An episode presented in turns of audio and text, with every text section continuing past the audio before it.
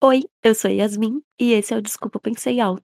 Para começar, eu queria compartilhar aqui que eu estou tentando gravar esse episódio há 3 dias. Aparentemente, todos os serviços que eu usava, tanto plano meu plano A como B, para gravar episódios tiveram sobrecarga por conta do das festas de final de ano e simplesmente eu não conseguia gravar, razão pela qual esse episódio está saindo apenas hoje. Sei que quem você que está ouvindo compreende, se você não compreende, paciência. Primeiramente, então, gostaria de desejar feliz ano novo. Nós já estamos aí no dia 2 de janeiro de 2021. Nesse momento, o coronavírus já acabou, a vida já está voltando aos eixos, as plantas crescem mais verdes, as flores mais cheirosas, os pássaros cantam mais alto, tudo foi resolvido, só que não. Então, estamos aí no primeiro final de semana do ano. Esse episódio não tem um roteiro. Você deve ter percebido pelo surto da,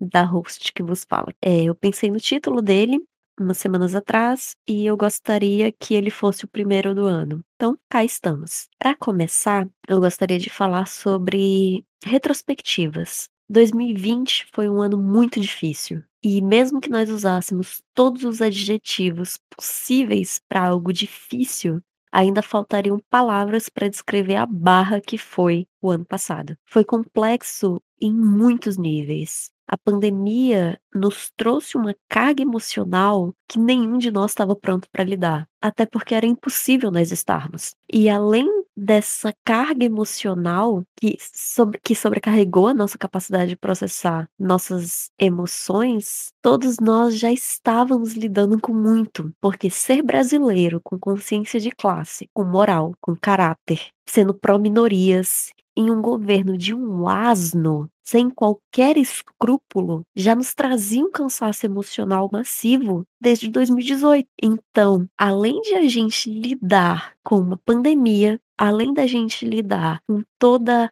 a desinformação, preconceito, fake news, negacionismo, burrice, a gente ainda tinha que lidar com as nossas questões pessoais, nossas questões familiares, profissionais, educacionais, aquilo que nos afeta pessoalmente como indivíduos. Juntou tudo isso, ainda colocamos confinamento, diminuição drástica de contato humano por conta da pandemia e foi detonada uma bomba nas nossas mentes e nas nossas emoções. Então, se você chegou ao final desse ano, meus parabéns, de todo o meu coração por ter resistido até aqui. Na última semana do ano, a gente tende a fazer retrospectivas, ver o que a gente alcançou, o que a gente não alcançou. E se você, como eu, é uma pessoa que faz listinha de objetivos, é o momento de você revisitá-la e ver o que você alcançou ou não. Eu sou uma pessoa que faz lista de objetivos. No primeiro dia de cada ano, eu tiro um tempo e listo, né, na primeira página da minha agenda, coisas que eu gostaria de conquistar aquele ano. Profissionais, relacionadas à minha formação,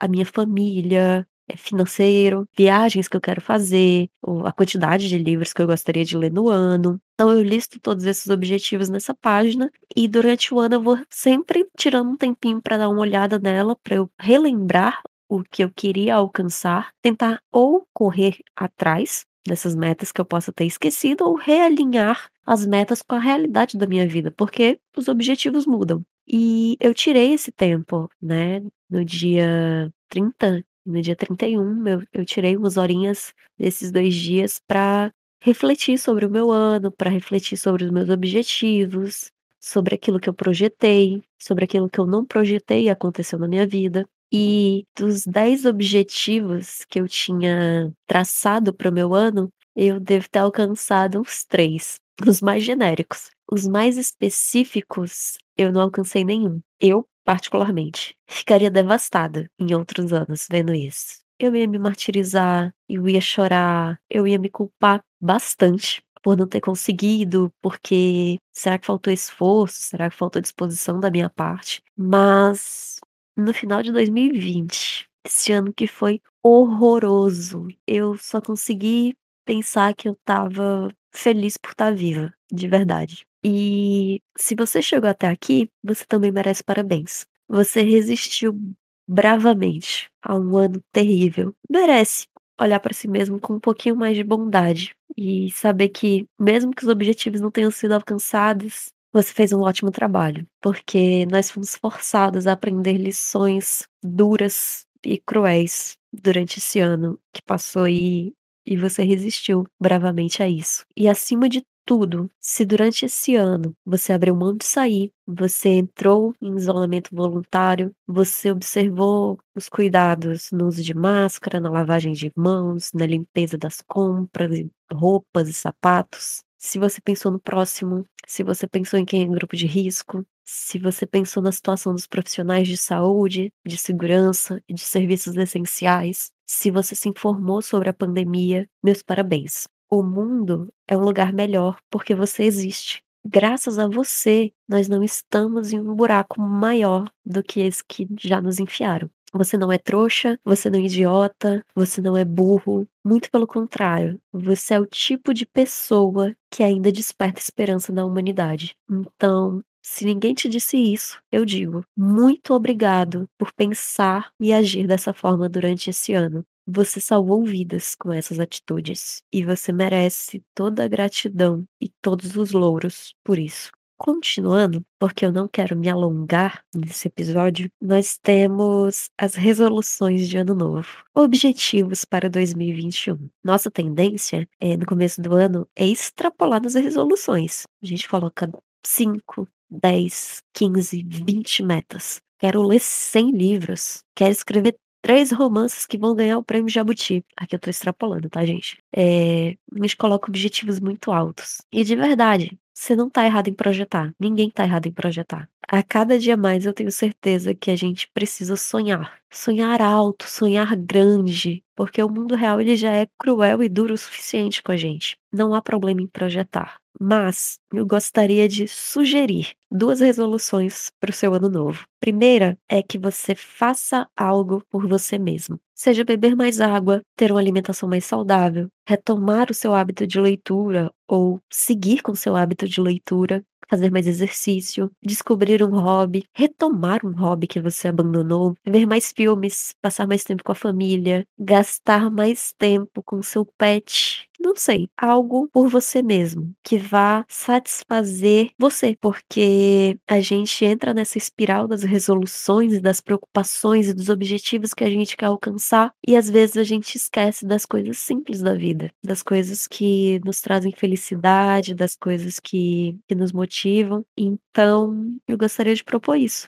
A minha segunda sugestão de resolução é: faça algo pelo próximo. Tá cada dia mais difícil o desenvolvimento de políticas públicas no Brasil. Porque, como eu já disse no começo desse episódio, nós estamos vivendo um governo de desinformação, de preconceito, de fake news, de negacionismo, de burrice. E esse governo não, não está fazendo e nem vai fazer nada pelas minorias nos próximos dois anos. Então, se você pode, de alguma forma, auxiliar um, uma ONG, projeto, uma casa de acolhimento, não sei. Se você pode auxiliar, coloque isso como sua resolução do ano, para você fazer durante o ano todo, não só em dezembro. Se você pode investir financeiramente, se você pode investir seu tempo, se você pode auxiliar com a sua profissão, faça isso. Coloque como um dos seus objetivos. Porque, sendo brasileiro, pró-minoria, somos nós por nós. Sinceramente, eh, eu não vejo um cenário positivo para as políticas públicas e acho que quem vê jornal e tem buscado se informar minimamente sabe disso.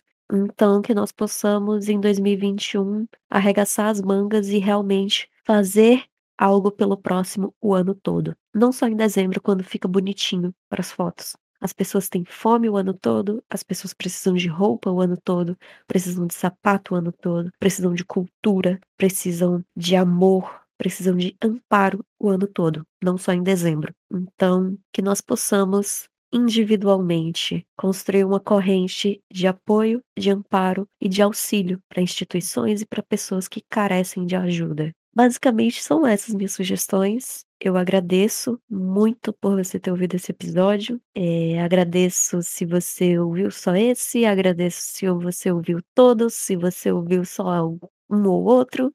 Sem dúvidas, eu não imaginava o quanto me faria feliz produzir esse podcast, mesmo que seja completamente amador, no improviso, sem estrutura, eh, foi algo que me fez muito feliz e me fez muito bem. Então muito obrigado, eh, ao ouvir você me apoia, então máxima gratidão por isso. Eh, mais uma vez, feliz ano novo. Eu desejo que seu ano de 2021 seja muito mais bondoso com você, que você possa encontrar felicidade, amor, harmonia, saúde nesse ano, que nós possamos construir pontes com pessoas que precisam de nós e que venha aí a vacina, que nós possamos todos virar lindos jacarezinhos. Inclusive deixo aqui aberto o convite aos jacarezinhos de outras regiões do país que quiserem visitar minha lagoa, aceito visitas, arranjo para vocês um lugarzinho. E é isso. Muito obrigado por ouvir até aqui. Desculpa Pensei Alto está disponível no Spotify, no Google Podcasts e no anchor.fm barra Desculpa Pensei Alto, caso você prefira ouvir pelo navegador.